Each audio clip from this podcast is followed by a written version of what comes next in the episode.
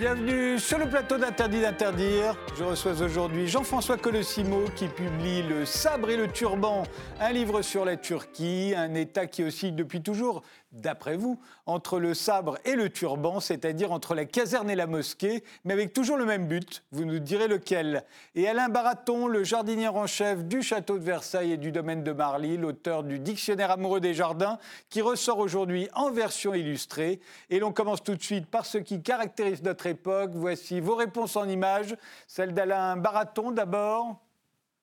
De quoi s'agit-il? C'est une peinture ou c'est une photo, Alain Baraton? C'est une photo, une photo qui parle d'elle-même, je crois. On y voit Donald Trump vu de dos. Cette photo explique tout. D'un côté, la grandeur américaine, cet homme qui part, les bras ballants, la défaite. C'est ce que j'aime dans cette photo, c'est qu'elle n'a même pas besoin d'être légendée. On se doute de ce qui arrive à l'homme qui vient d'être photographié. On, dirait presque euh, une illustration de Norman Rockwell. Hein, il, y a, quelque chose. Ouais. Et, euh, et, j'ai choisi également cette photo depuis le départ, donc définitif et récent, de Valérie Giscard d'Estaing, le départ qui avait été marqué par ses propos à la télévision. On est un petit peu dans la même situation, les bras le long du corps. On voit toute la détresse, toute la, toute la misère qui tombe sur un seul homme et qui s'en va comme ça, presque de manière penaude. J'aime beaucoup cette photo. et votre image à vous, Jean-François Colossimo ben, C'était il n'y a pas très longtemps, hein, c'était à Istanbul. Voilà, on est euh, près de l'ancienne université d'Istanbul, près du, Grand Bazar, et je dirais que ces panneaux euh, marquent au fond euh, la question qu'on peut adresser à l'État turc, avant même que de l'adresser aux Turcs eux-mêmes. Bon, nous sommes du côté de l'Azerbaïdjan, dit l'une, pourquoi pas? Mais l'autre dit stop à l'agression arménienne, et avec une demande de justice. Or, je veux dire, c'est assez simple ce sont les Arméniens du Haut-Karabakh qui ont été agressés. Certes, l'affaire est complexe autant qu'on voudra, mais ce sont eux qui, en fait, sont dans la position inverse à celle que décrit cette pancarte. Et en fait, on bute là sur une certaine réécriture de l'histoire qui est tout à fait euh, de mise en Turquie et qui voit le Turc comme une victime, comme quelqu'un d'encerclé, comme quelqu'un d'agressé de l'extérieur, de l'intérieur, et euh, ce Turc, euh, je dirais, encerclé, en fait, il se montre en nous un peu comme, pour le coup, enfermé dans une sorte de contre-histoire qui explique cette mobilisation nationaliste constante d'Atatürk à Erdogan. Eh bien, commençons avec votre livre, Jean-François Comosimo.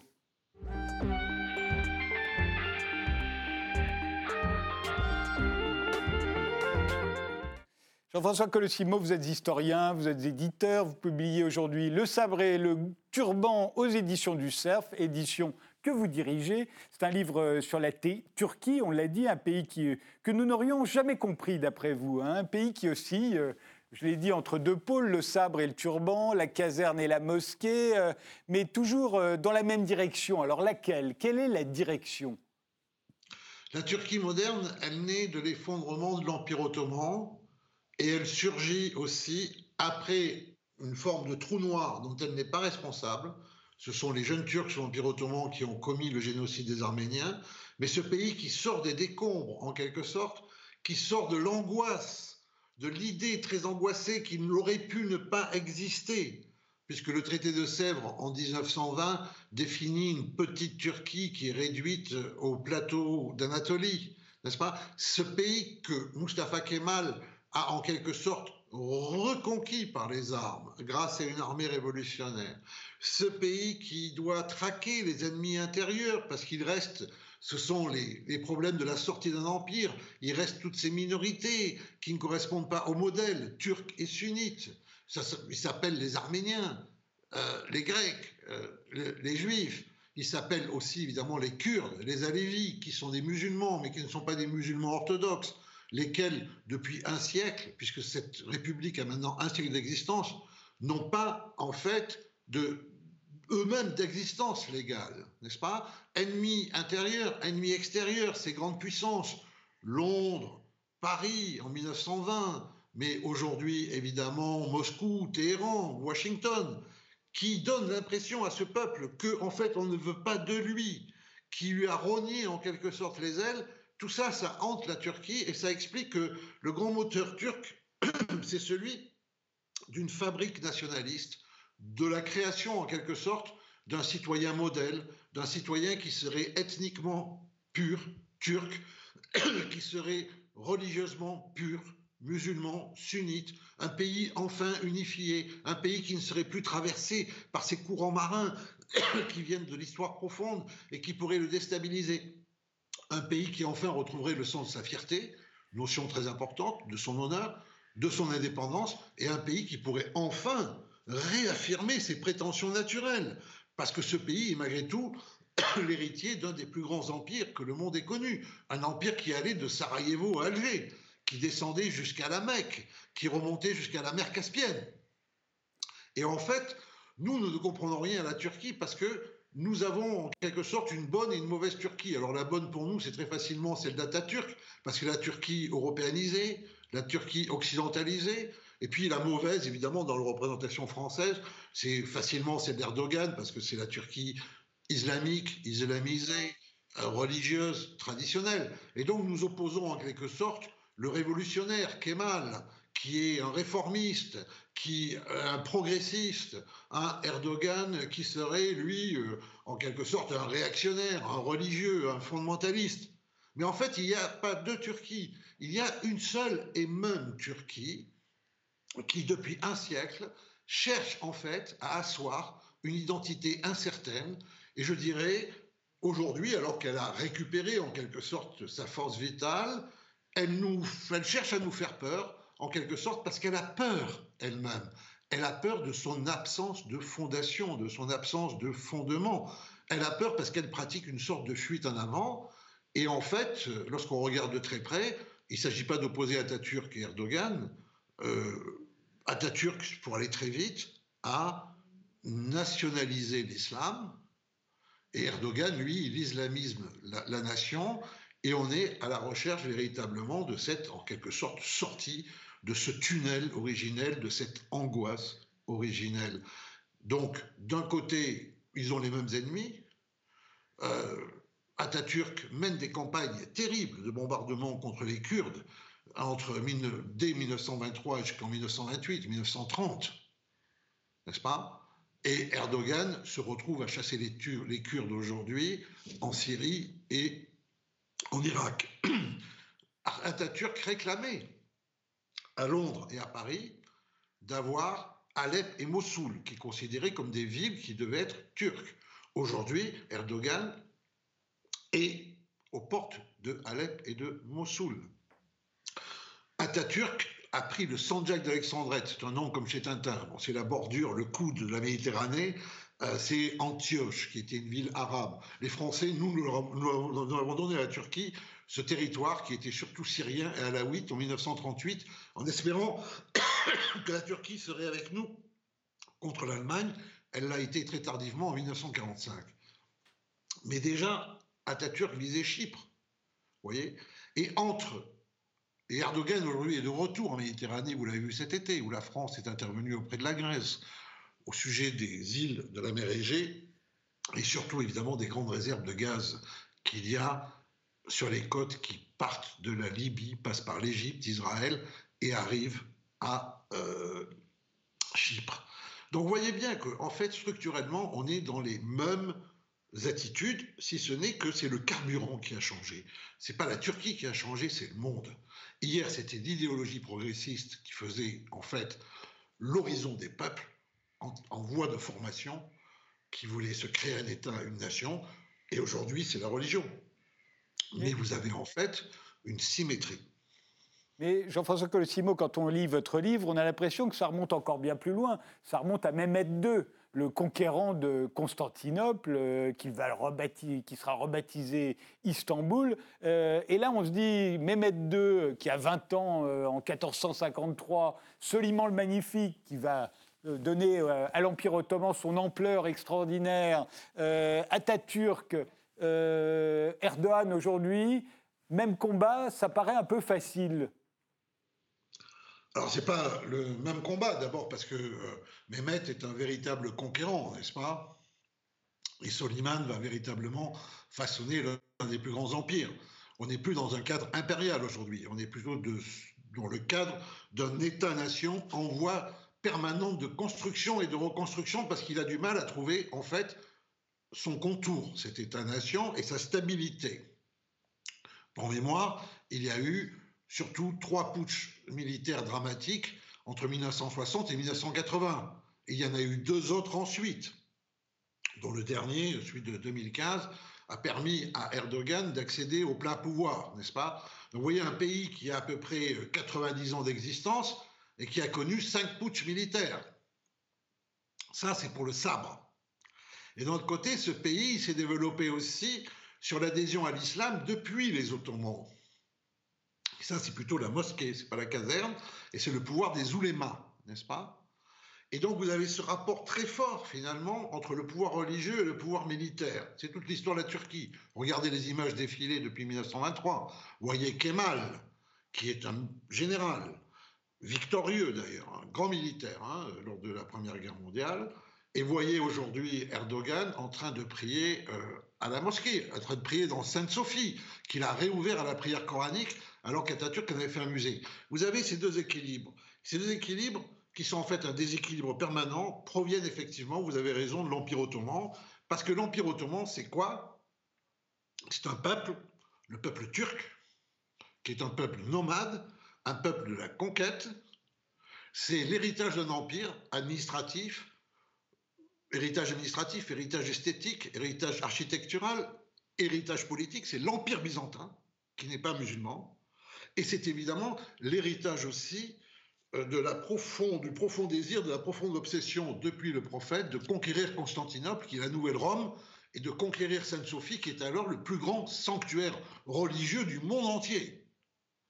Lorsque Mehmet entre dans Sainte-Sophie, n'est-ce pas eh bien, il marque cette conquête, il monte sur l'autel de Sainte-Sophie, le piétine, non pas à la manière des conquérants musulmans, à la manière des Césars romains lorsqu'ils prenaient une ville sous le paganisme pour montrer que les dieux de la ville étaient éteints, qu'un nouveau dieu devait prendre la place.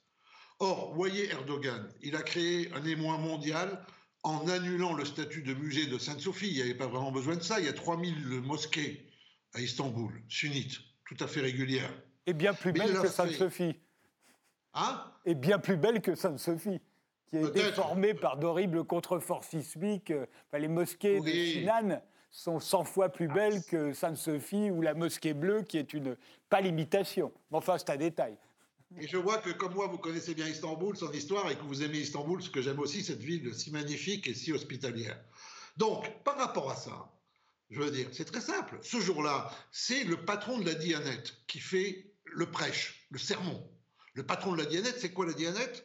C'est un organisme créé par Mustafa Kemal pour contrôler l'État, parce que la laïcité chez Mustafa Kemal, ça veut dire que l'islam est soumis à l'État.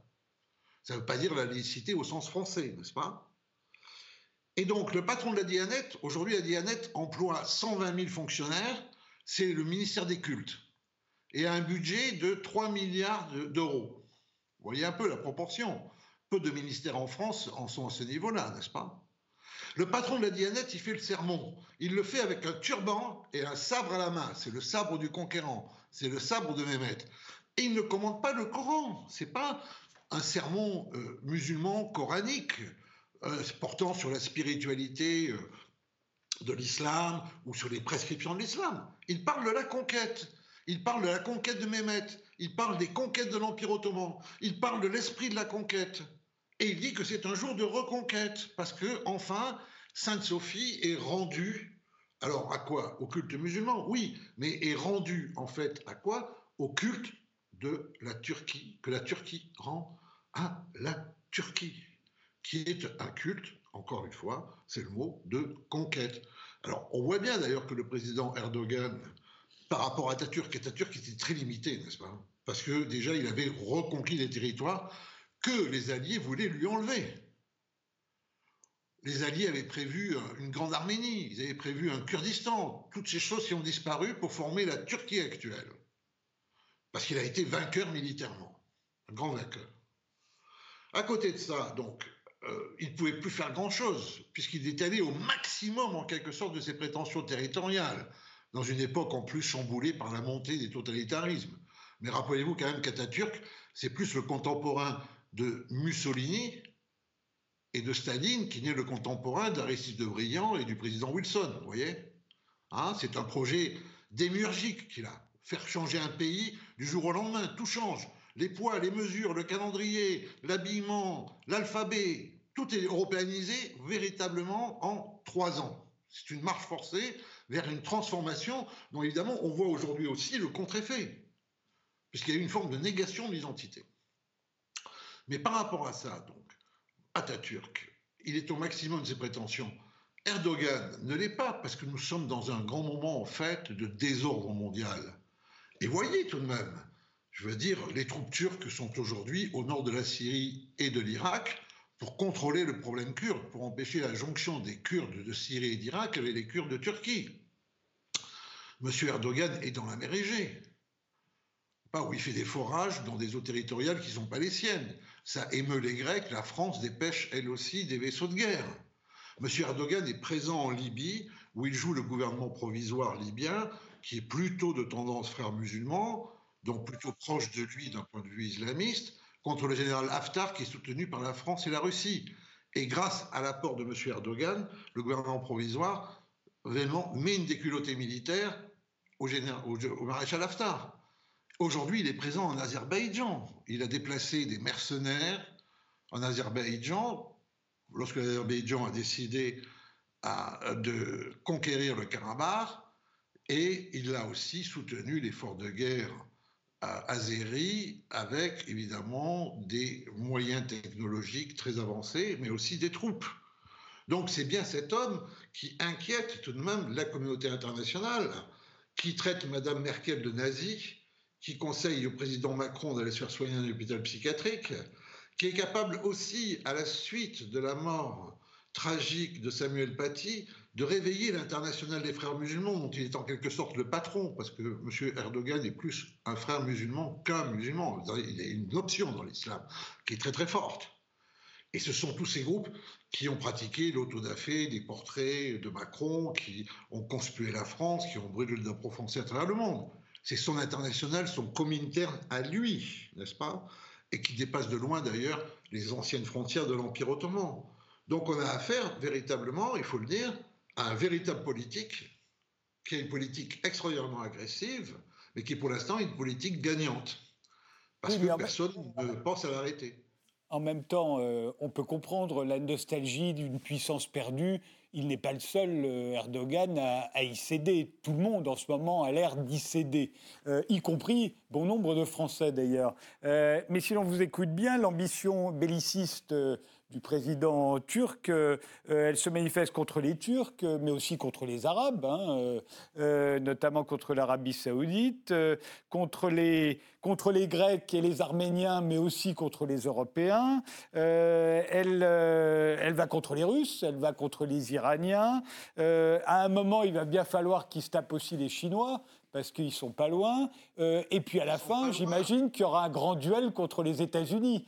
Euh, mais vous comprenez bien que ça ne peut pas aller très loin. Euh, ses seuls euh, alliés dans l'histoire, c'est le Qatar et vraisemblablement l'Azerbaïdjan, parce qu'il vient de les aider. Mais à part ça, c'est un État extrêmement isolé. la Turquie aujourd'hui, alliée avec tout le monde, donc alliée avec personne, parce qu'il faut bien rappeler qu'elle est alliée et de la France et des États-Unis et de la Grèce. Et dans l'OTAN, bien sûr. dans l'OTAN, Enfin, la Turquie aujourd'hui est dans l'OTAN et achète des armes à la Russie, qui est l'ennemi désigné de l'OTAN. Donc on n'est pas à une contradiction près, si vous voulez. C'est pour ça, est-ce que, tout ça peut aller très loin? Que la Turquie belliciste soit forte de nos faiblesses, c'est évident, n'est-ce pas? Euh, alors évidemment, M.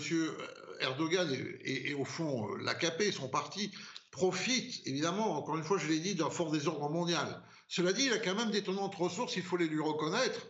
Quand M. Erdogan fait du Poutine avec Poutine, lorsqu'il se prend lui-même Vladimir Poutine, qui a mis un peu de temps à réagir, alors que la Turquie avançait dans son précaré, le Caucase, mais un précaré que la Russie avait pris, un précaré que la Russie avait pris des, trois siècles plus tôt à l'Empire ottoman, vous voyez Le Caucase lui-même, vous avez raison de mentionner la Chine.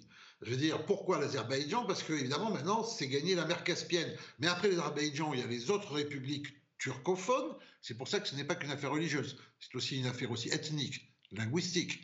Et ces républiques turcophones, tous les temps, Kyrgyzstan, Ouzbékistan, etc., c'est une plateforme pour rejoindre les Ouïghours de Chine, qui ont la particularité, là encore, d'être à la fois musulmans et turcophones, et qui sont réellement persécutés par le pouvoir chinois. Il n'y a pas de contestation là-dessus, n'est-ce pas? Mais vous voyez que les intérêts, tout de même, d'Ankara sont toujours des intérêts qui mixent le caractère national et le caractère religieux. C'est ça, la singularité propre. Alors évidemment, euh, M. Trump adorait les manières de M. Erdogan, euh, ce ne sera certainement pas le cas de Joe Biden, mais il est vrai aussi que l'Amérique a des intérêts cruciaux, stratégiques.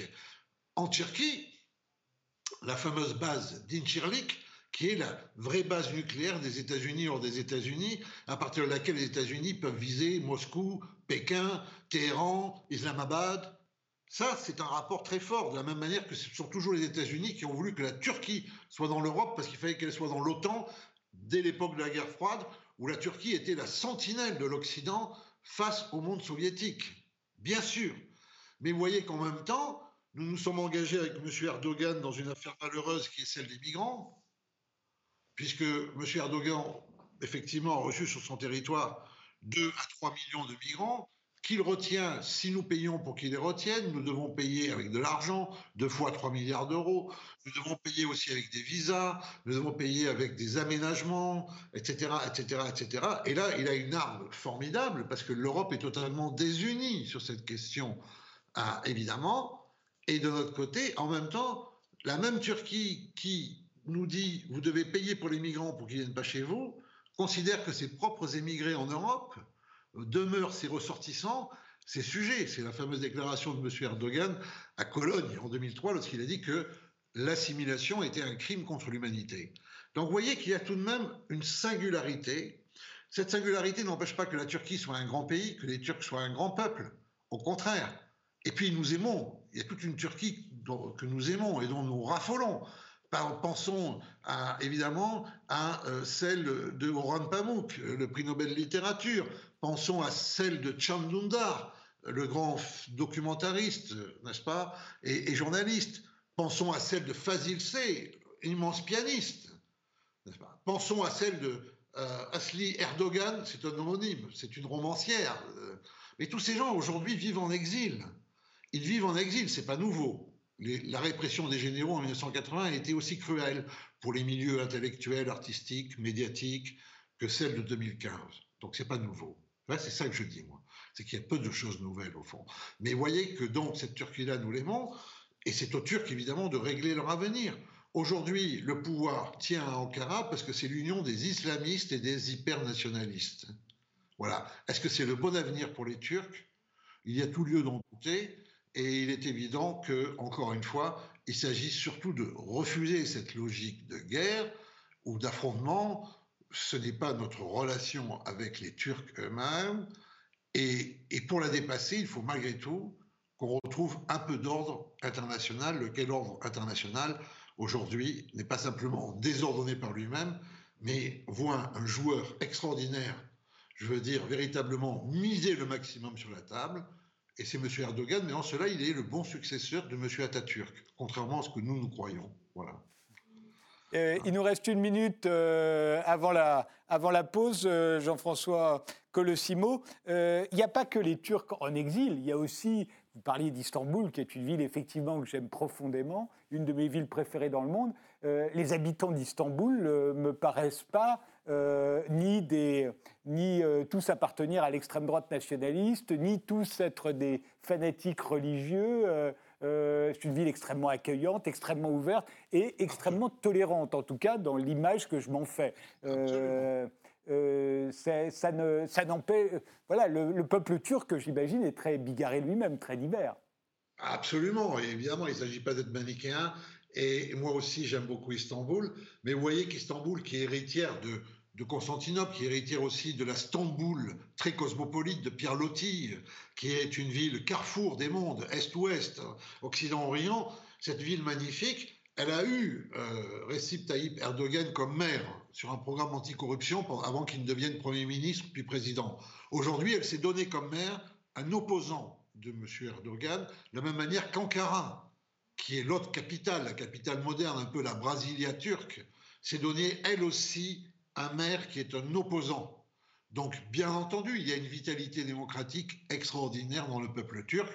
Et, dire le contraire serait non seulement faux, mais euh, tout à fait, euh, euh, je dirais, malvenu.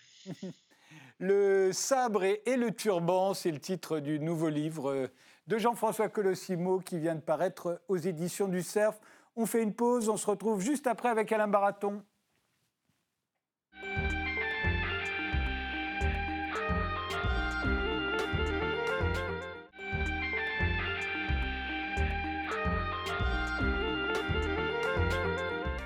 Alain Baraton, vous êtes jardinier en chef du château de Versailles et maintenant du domaine de Marly. Euh, c'est un peu un must hein, dans votre profession, difficile de faire mieux. C'est donc à vous qu'il est revenu d'écrire Le dictionnaire amoureux des jardins, qui ressort aujourd'hui en version illustrée aux éditions Plomb et Grune. Commençons par le, jardin à la française, puisqu'il y en a un très beau euh, juste derrière vous. On le voit, c'est celui du château de Versailles. Euh, euh, mais on va voir également Bagatelle, on va voir le château du champ de bataille, Chantilly, Chenonceau, autant de magnifiques exemples de jardins à la française qui figurent dans votre livre. Est-ce que ce n'est pas le contraire de la nature bah, écoutez, je repense à notre conversation avec Jean-François Colissimo où l'on parlait du pouvoir. Le jardin à la française, c'est un jardin de pouvoir, c'est un jardin d'autorité. À Versailles, ce jardin n'avait pas pour objet de faire plaisir à Louis XIV ou pour qu'il puisse montrer à quelques marquises la floraison de tel ou tel plantera. C'était l'un de ses plaisirs, mais ce n'était pas le principal. Le jardin à la française, c'est pour montrer à ses sujets, à l'humanité tout entière, que la nature vous obéit. C'est une manière d'avoir la, nature chez soi. Louis XIV ne peut pas gouverner le monde, alors il fait en sorte que le monde entier soit à Versailles. Il y a une orangerie, il y a une ménagerie, il y a des arbres taillés au cordeau pour bien montrer que à Versailles et partout où Louis XIV se rend, eh bien la nature lui obéit. Donc effectivement, pour répondre à votre question, le jardin à la française, c'est peut-être pas euh, une, une attaque sur la nature, c'est vraiment un endroit c'est le jardin où la nature est accompagnée, où elle est domestiquée, où elle est aux ordres d'un jardinier ou d'un monarque. Alors, c'est pas très naturel peut-être, mais ce que l'on sait moins, c'est que quand Louis XIV fait construire Versailles, pour que son environnement ne soit pas dénaturé justement, il fait en sorte de préserver les forêts giboyeuses de la région. Donc le jardin à la française, d'un côté, est l'anti-nature, mais l'environnement de ce jardin, lui, est naturel. On le voit très bien euh, là, hein, c'est Chenonceau, hein, je crois. Euh, qui est... Alors non, je dirais plutôt que c'est Chantilly, qui est un château voulu par, euh, par le, grand Condé. C'est le nôtre, lui aussi, qui a créé ce jardin. Ce qui est extraordinaire dans ce jardin de pouvoir, c'est que l'on utilise la nature pour la transformer et pour qu'elle vous flatte. Ce qui est extraordinaire dans ce jardin, qui était d'ailleurs le préféré d'André Le Nôtre, on croit toujours que c'est Versailles. Erreur. Le jardin préféré d'André Le Nôtre, c'est celui que nous voyons, c'est Chantilly. Quand vous arrivez, vous avez traversé une forêt merveilleuse, vous arrivez et vous avez le sentiment d'une perspective absolument parfaite. Faux. Il joue les perspectives, il s'en amuse pour donner de l'égalité là où il n'y en a pas. C'est aussi ça, le jardin française, la modification de l'espace pour se jouer de la nature alors justement, on va voir euh, le nôtre. Euh, euh, est-ce que, est que ça n'est pas le jardinier en tant que tyran? Et vous-même, aujourd'hui, qui êtes son successeur à Versailles, est-ce que vous n'êtes pas obligé d'agir en tyran? Alors, les, modes ont changé, bien évidemment, depuis. Déjà, je ne me considère pas vraiment comme le successeur d'André Le Nôtre, dépasser de prétention, simplement l'un de ceux qui a pour mission de veiller à ce que son héritage soit entretenu. Le nôtre, effectivement, tyrannisait la nature incontestablement. Il la domestiquait peut-être, mais il la contraignait.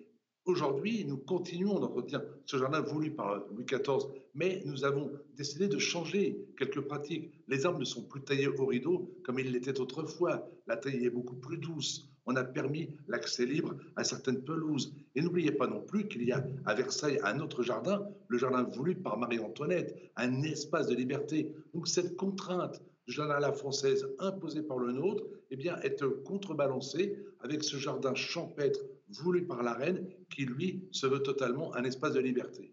Alors, il y a les jardins à la française, il y a le jardin anglais qu'on oppose toujours au jardin à la française, et puis il y a les, jardins arabes. Et, dans, votre, dans votre livre figurent les jardins de l'Alcazar à Séville, euh, que vous aimez beaucoup. Alors, c'est pourtant postérieur hein, à la reconquista euh, des rois catholiques espagnols, mais ils ont gardé l'esprit du, jardin arabe. Qu'est-ce qui caractérise, le jardin arabe, pour vous?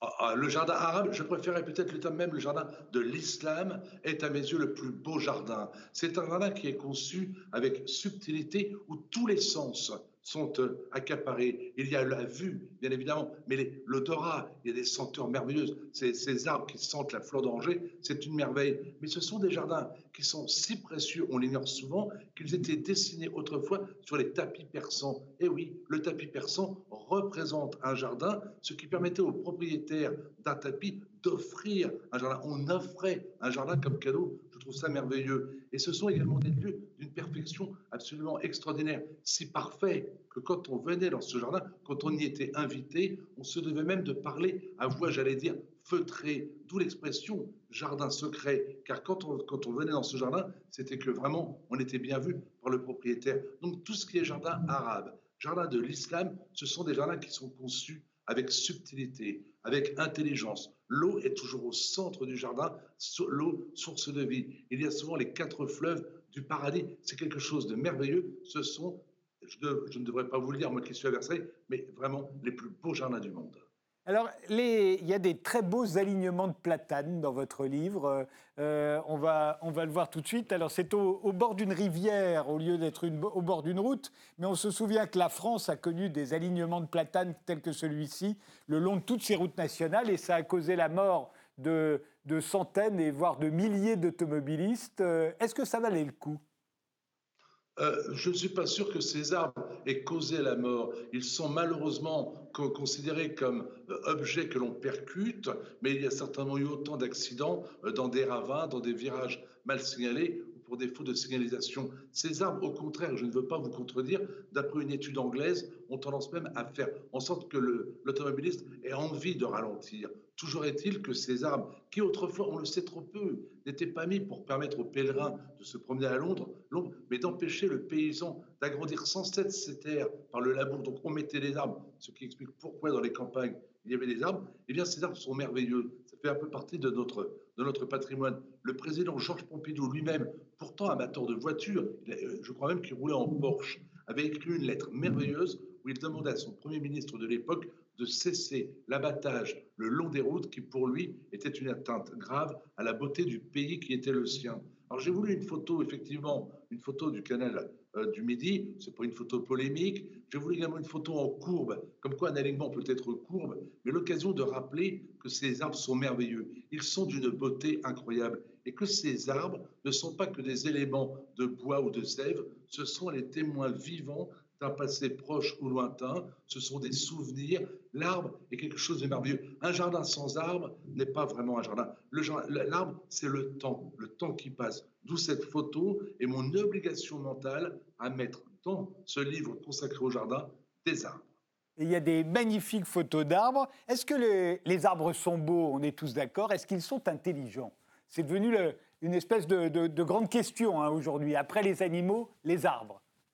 Eh bien, je le crois de plus en plus. J'ai lu il n'y a pas longtemps dans une étude, par exemple, que les arbres dormaient. Les bouleaux, il a été constaté que la nuit avait tendance d'avoir une certaine flexibilité à l'extrémité des rameaux, un peu comme votre sève elle-même avec moins de pression dans les vaisseaux. Il en serait de même pour les arbres. On sait que les arbres sont capables, avec une certaine forme bien sûr, de communiquer entre eux de s'échanger euh, des informations. On sait qu'il y aurait même maintenant des arbres capables de transmettre.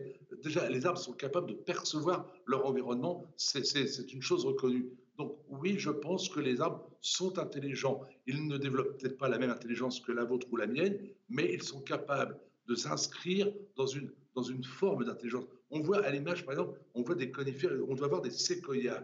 Bien, le séquoia a quand même eu l'idée de se débarrasser des branches les plus basses pour éviter qu'il ne souffre lors des incendies de forêt. Le séquoia a été capable de se produire une écorce spongieuse parce que justement, il vit dans les endroits où les incendies sont fréquents. Donc il y a une adaptation, mais je m'étonne d'ailleurs. Pour les plantes, on parle d'adaptation. Pour les animaux, on parle d'instinct. Pour les hommes, on parle d'intelligence. De temps en temps, je me demande, je me demande s'il n'y aurait pas inversion par rapport aux trois catégories que je viens de vous citer. Pourquoi est-ce que votre saison préférée euh, est l'automne? Vous l'aviez déjà dit dans un livre précédent, vous en avez écrit de nombreux, euh, vous le redites dans ce dictionnaire. Pourquoi l'automne? Ah, il y a deux manières d'apprécier l'automne.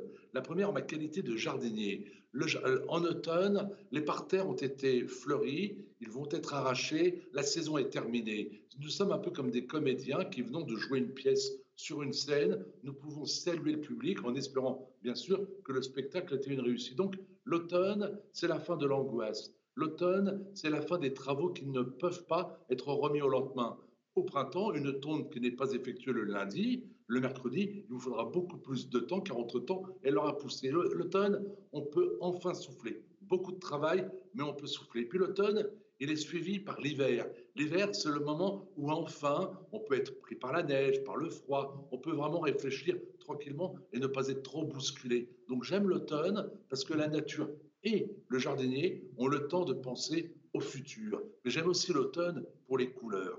Quand on voit les teintes que les arbres sont capables de prendre, quand on voit ces jaunes, ces rouges et ces oranges qui collent hors de jardin, je trouve ça merveilleux. Et vous me demandiez il y a un instant si les arbres étaient intelligents. Ben là aussi, j'en profite pour vous rappeler que si les arbres perdent leurs feuilles à l'automne, c'est pour éviter d'avoir à puiser de l'eau en hiver au risque de ne pas le pouvoir si l'eau est gelée dans la terre. C'est une forme d'intelligence que d'être capable d'anticiper le froid, de se mettre en dormance et d'attendre le printemps pour revivre. Les, jardins suspendus de Babylone, euh, euh, on va en voir une, reconstitution, bien entendu. Euh, on en a fait beaucoup au 19e siècle. Est-ce qu'ils ont existé? Et d'ailleurs, c'est très drôle, quand on voit cette reconstitution, c'est ce que ça, ça, ressemble beaucoup aux architectures futuristes, où on voit des immeubles de plus en plus, avec beaucoup, beaucoup de verdure. mais est-ce qu'ils ont existé, les jardins suspendus de Babylone? Ah. Il y a quantité de débats à ce sujet. Certains vont prétendre que oui, d'autres que non. Des archéologues auraient même retrouvé leurs traces du côté de la Syrie, ce genre de choses. Donc je suis incapable de vous dire s'ils ont véritablement existé ou pas. Ce que je sais, c'est qu'ils seraient nés du fait que Nabucodonosor a voulu offrir à son épouse des jardins pour les rappeler la région où elle est née. Donc le plus beau jardin à l'origine est un cadeau fait à une femme. Je trouve ça extraordinaire. J'ai également beaucoup apprécié, j'ai rencontré il n'y a pas longtemps l'ambassadeur du royaume du Bahreïn, qui est venu ici même à Versailles. Il y a au milieu du désert de Bahreïn un arbre, euh, une sorte d'acacia qui vit au milieu, de, au milieu rien. Et je lui disais, mais comment cet arbre a-t-il fait pour naître ici et comment fait-il pour puiser de l'eau? Il m'a dit qu'il pensait, lui, qu'il était le survivant du jardin de l'Éden. Donc le jardin de l'Éden aurait, d'après certaines personnes, été localisé dans le golfe, dans la péninsule arabique, par la présence d'un arbre qui vivrait encore du fait qu'autrefois, c'était un jardin qui était très, très, très vert, très, très, très, très arrosé. Alors justement, passons au Jardin d'Éden, puisqu'il y a aussi un tableau qui représente le Jardin d'Éden dans ce dictionnaire amoureux illustré euh, des jardins. Vous dites que euh, les pommes, vraisemblablement, n'existaient pas, en tout cas ne ressemblaient pas à l'idée qu'on se fait des pommes euh, au moment où, hypothétiquement, Adam et Ève y vivaient bah oui, tout à fait. Les pommes ont été des fruits travaillés qui avaient autrefois la grosseur d'une cerise. Donc déjà, l'image de la pomme euh, permet justement euh, de, de, contredire quelque peu la version biblique. Et je reviens à votre question. Le, le jardin de l'Éden existait-il vraiment? Alors, parlons justement de celui-ci. Si Ève a croqué une pomme, c'est donc que le pommier avait, est né là où il y avait le jardin de l'Éden. Or, il s'avère que le pommier serait toujours originaire du, crois, du Kazakhstan, pardonnez-moi. Donc, comme quoi, de temps en temps, il y a quelque chose qui ne vont pas. D'autres prétendent que ce n'est pas une pomme que Ève a cueillie, mais une figue. Certains pensent même à une banane. Comme quoi, je ne sais pas. Toujours est-il que ce jardin de l'Éden a inspiré tous les grands auteurs. Bruegel a fait des tableaux absolument merveilleux. Francis Bacon a écrit des textes absolument sublimes. Alors, le jardin de l'Éden, lui aussi, a-t-il existé? Je ne sais pas, mais toujours est-il que le pommier, effectivement, s'il produisait des pommes, celle-ci avait, et c'est scientifique, la grosseur d'une cerise. Oui, c'est intéressant. Mais dans le Jardin d'Éden, on pense toujours à la pomme, mais on imagine, et d'ailleurs ce tableau le montre bien, c'est un foisonnement, c'est giboyeux, c'est absolument extraordinaire. Euh, vous l'imaginez comment, vous, le Jardin d'Éden, s'il a existé? Ah bah, je, l'imagine un petit peu, un petit peu comme l'arbre. Je vous parlais tout à l'heure de l'arbre du Bahreïm. J'imagine un très grand espace, justement paisible, où chaque animal, par exemple, aurait son territoire à lui et ne vivrait pas ou ne supporterait pas, comme on dit, la présence d'un autre animal. Ça me rappelle, par exemple, dans les jardins aujourd'hui, je n'en parle pas dans mon livre, c'est la mode des hôtels à insectes. Je trouve cette mode extraordinaire, comme si les insectes acceptaient de vivre ensemble dans le même hôtel. C'est la même chose, donc tout est merveilleux. Là, on voit donc des animaux domestiques comme un cheval euh, en, photo. On y voit des hippopotames, des lions, des tigres. Tous les continents sont représentés au même endroit. Apparemment, la température ou la froidure ne semble gêner personne. Non, j'ai un horrible doute sur l'existence même et du Jardin d'Éden et même de Dieu pour ne rien vous cacher. et le jardin italien, alors lui, il existe d'après euh, ce que vous dites. Euh, parce que souvent on a dit que le jardin à la française, en fait, venait d'Italie. Euh, le jardin italien, ce serait celui que j'ai derrière moi. quelle est sa caractéristique et est-ce qu'il s'agit bien d'un jardin italien? Ah mais complètement. Mais le, jardin italien, c'est vraiment... le jardin italien, c'est vraiment le jardin qui a été à l'origine même de Versailles. Les premiers à avoir découvert les jardins italiens à l'époque de François Ier ont trouvé des jardins extraordinaires où les dieux étaient glorifiés. Alors on les a introduits en France et bien sûr en France on est toujours mieux que les autres, je le dis entre guillemets bien sûr. On a agrandi les perspectives, on a élargi, on a créé des terrasses, on a multiplié par 10 ou par 20 les surfaces. Quand vous prenez l'exemple de Versailles, Versailles, c'est en fait un jardin italien. Les premiers à être venus mettre en eau ce jardin étaient les frères Francine. Ils étaient italiens. Mais quand on voit même la statuaire de Versailles, c'est l'Italie dans toute sa splendeur. Donc oui, le jardin à la française est né du jardin italien, parce que le jardin italien, c'est l'essence même de ce jardin où l'on a su associer avec une, une justesse incroyable l'eau, la statuaire et le végétal. Oui, c'est ça qui est, frappant quand on voit ici. C'est la statuaire, évidemment, qui nous rappelle les fontaines euh, du Bernin euh, à Rome euh, et, tous ces bassins qui, caractérisent la ville de Rome. ça, c'est typiquement italien. Jamais les Français n'auraient l'idée de faire quelque chose de similaire. Ils auraient peut-être eu l'idée, dans quel cas je vous demanderai dans quel endroit. Le premier à avoir eu l'idée d'installer ce type de fontaine, c'est à Versailles, c'est André Lenôtre, c'est Jacques Mollet, c'est Jacques Androuet du Cerceau. Ce sont des architectes qui étaient imprégnés euh, de, l'Italie. La seule fois qu'André Lenôtre a quitté la France, c'est pour se rendre en Italie. Non, non, c'est vraiment directement inspiré du jardin. Avant le jardin à la française, tout était posé, calculé. Il n'y avait pas ces mouvements d'eau, il n'y avait pas cette, cette les, statues étaient à l'intérieur du bâtiment. C'est Louis XIV qui a eu l'idée de permettre aux visiteurs de découvrir des jardins. Quand vous allez à Versailles et que vous découvrez les bains d'Apollon, qui sont à mes yeux la plus belle des statuaires, on est dans l'esprit italien. Donc effectivement, le jardin italien a inspiré quantité de jardins, des jardins à la française, mais aussi des jardins un petit peu particuliers, comme par exemple les jardins de, de, de, Marquessac, qui sont des jardins situés sur un promontoire avec des puits. parce que je l'avais... Je l'avais évidemment repéré, le jardin de Marquessac, que je ne connaissais pas, que j'ai découvert grâce à votre ah. livre, qui est absolument magnifique. On va le, on va le voir tout de suite. Et, et ça, c'est un jardin italien. Non, c'est un jardin, on va dire, qui, qui n'a pas un style particulier, mais qui a été fait par un zouave pontifical, un homme qui était militaire dans les armées du Vatican. Et il découvre le style italien, il vient en France, il achète cette propriété située sur un promontoire rocheux et il construit Marquesac. Donc ce n'est pas un jardin italien, mais c'est un jardin directement inspiré du jardin italien de par le buis qui est vraiment typique euh, des jardins euh, ou, des Alpes. On voit les pins quand, vous voyez les pins, vous pensez bien sûr à la ville de Rome, qui sont, c'est même l'emblème de la ville. Donc ces jardins ne sont pas des jardins italiens, mais vraiment inspirés de l'Italie.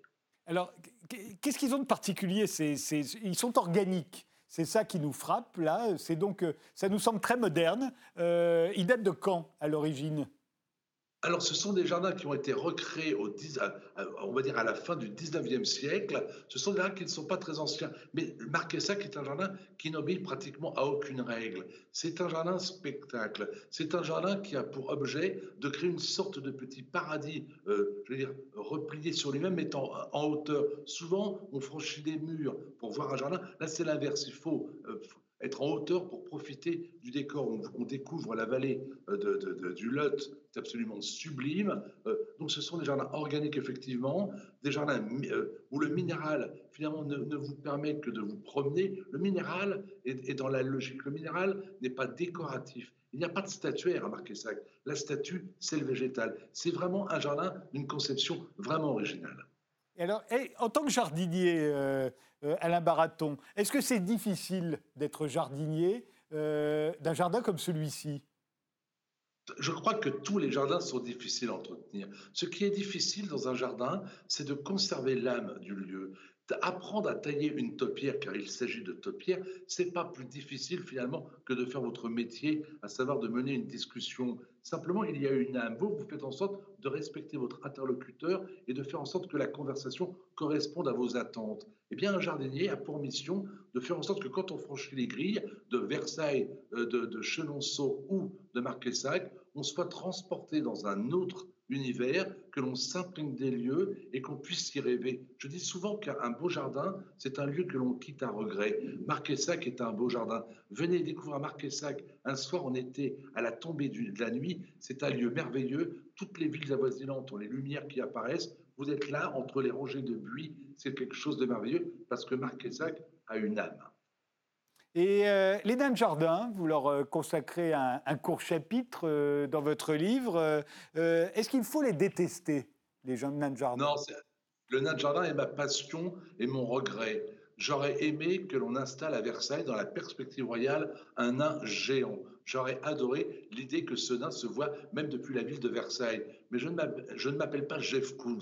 Si Jeff Koons en avait eu l'idée, tout le monde aurait crié au génie. Donc moi, on m'a refusé mon installation de nain de jardin, ce qu'entre nous, je comprends aisément, mais j'aime bien les nains de jardin parce que je trouve ça drôle. En Corée, les jardins sont envahis de nains de jardin. En Allemagne, dans tous les pays de l'Est, euh, c'est incroyable cette passion. En France, il y en a quelques-uns, mais, mais fort peu. J'avais d'ailleurs dénoncé à l'époque sur les ondes d'une grande station ce front de libération des nains de jardin qui prenaient les jardins dans les jardins pour aller les libérer dans les bois. J'avais qualifié ces individus de criminels car le nain de jardin ne vient pas des forêts, mais des profondeurs de la terre. Il faut apprendre à mieux aimer le, jardin de le nain de jardin et vous comprendrez tout. Grand mystère par contre, à propos du nain de jardin, il n'y a pas de naine de jardin. Je me pose quelques questions. oui, c'est juste. Il y a un jardin dont vous parlez dans ce livre que vous n'avez jamais visité et pourtant il est très célèbre, c'est Central Park. Alors comment expliquez-vous le fait que vous n'êtes jamais à la Central Park. Euh, c'est parce que c'est un jardin artificiel euh, que, que, ça vous déplaît? Parce que quand j'étais allé euh, aux États-Unis, je n'avais pas eu le temps de visiter tout ce que j'aurais aimé visiter. Central Park, j'en ai parlé parce que je ne le connais pas, je n'y ai pas mis les pieds, mais je l'ai tellement vu avec Justin, Justin Hoffman quand il court dans Kramer contre Kramer. C'est là où j'apprends qu'il faut courir dans un sens et pas dans un autre, au risque de passer pour un, un, petit peu un, quelqu'un qui n'est pas très dans, le coup. Euh, il y a également le film avec Charles Bronson, Un justicier dans la ville, où il commet quelques massacres dans ce, jardin. Donc ce jardin, je ne le connais pas, je connais bien son histoire, je le connais pour l'avoir vu mille fois dans des films à la télévision. Donc je voulais en parler parce que ce jardin date d'une époque où les États-Unis ont été capables eh bien, de se mettre du végétal dans la ville. Et quand on regarde Central Park, quand vous allez sur Google et que vous regardez la ville de New York vue d'en haut, ce rectangle parfaitement découpé, je trouve ça extraordinaire que dans le pays le plus capitaliste du monde, on était capable de préserver ce carré de verdure. Et, à Paris, euh, Paris a eu la réputation d'avoir été euh, très tôt, dès le 19e siècle, grâce à Haussmann, une ville verte, maillée à la fois de parcs, de jardins, euh, de squares également. Est-ce, que, Paris vous, agrée en tant que, ville verte, en tant que ville-jardin Oui, beaucoup plus qu'il n'y paraît. Paris, ce sont 500 jardins, c'est considérable, qui sont pratiquement partout. Il y a de très grands jardins, le Luxembourg, les Tuileries, le Parc Monceau, des jardins merveilleux. Et on le doit effectivement à un homme, à un empereur, Napoléon III. Napoléon III voulait que le peuple puisse profiter d'espaces mis à sa disposition. Ce que, l'on sait trop peu, c'est que les plus grands jardins, euh, je pense par exemple au Batignolles, ce sont des jardins ont été construits dans des lieux terribles, des lieux où autrefois on se tuait, on massacrait, où il y avait des dépotoirs. Et il a utilisé des lieux terribles pour en faire des espaces de, plaisir. Donc les jardins de Paris, oui, euh, sont, merveilleux, oui, contrairement à ce que je lis ça et là, Paris est une ville où il y a pas mal d'espaces. Quand on compare avec Berlin, on, a trop tendance en Allemagne à compter toute la région autour de Berlin comme faisant partie de la ville. Paris, c'est 500 jardins, des très grands, des très beaux, des tout petits, avec des arbres merveilleux. Je pense au, marronnier d'Anne Frank, euh, qui vit dans le square du même nom et qui rappelle le martyr de cette, de cette jeune fille. Euh, je pense à Rodin, quand vous arrivez dans ce lieu, vous êtes accueilli par le penseur en personne. Il y a quand même de quoi être ému. Je pense au Luxembourg, où il y a euh, Catherine de Médicis on revient à l'Italie qui a voulu ce jardin. Oui, Paris, en termes de jardin, est vraiment exemplaire. Jean-François Colossimo, est-ce qu'il est toujours avec nous? Oui, oui, je suis là, cher Frédéric Tadei, je suis là. Sensible au jardin, euh, Jean-François? Oui, ben d'abord, je crois qu'il faut féliciter vraiment Alain Baraton pour nous faire partager sa, son immense passion avec beaucoup de science aussi. Euh, le jardin, c'est l'humanisation de l'histoire, du cosmos. C'est comme quand l'homme commence à se séparer de la nature, il, il crée un enclos, il crée un lieu clos dans lequel il va reconstituer une nature selon son goût, son rêve, son aspiration, son ordre. Donc c'est un phénomène anthropologique fondamental. Je mettrai juste un petit bémol à votre conversation à tous les deux, avec euh, votre permission.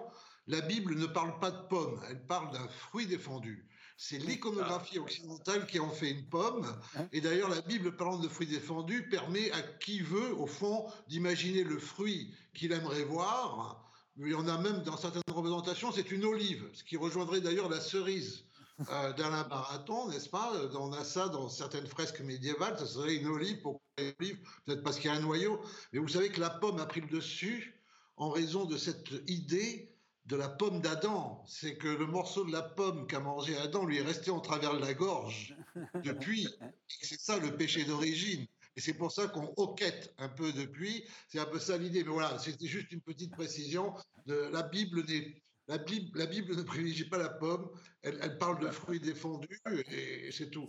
Mais maintenant, euh, je trouve qu'on a beaucoup de chance d'avoir cette très haute tradition qui remonte quand même, qui fait le trait d'union dans l'histoire de France, qui nous mène à Alain Baraton, qui, donc se voit le successeur de Le Nôtre, cette continuité dans l'histoire, qui s'inscrit en plus dans le paysage, un paysage humanisé. C'est ça la France. Il faut dire merci aussi certainement à toutes nos générations de paysans, d'agriculteurs qui nous offrent un rare paysage si divers, mais qui, est toujours, qui a toujours un peu la marque humaine, quelque chose, non pas de fabriquer, mais de façonner. Je ne sais pas si vous êtes d'accord à la Baraton, mais on a un pays extraordinaire de ce point de vue-là, où on voit le travail humain, de l'humanisation de la nature.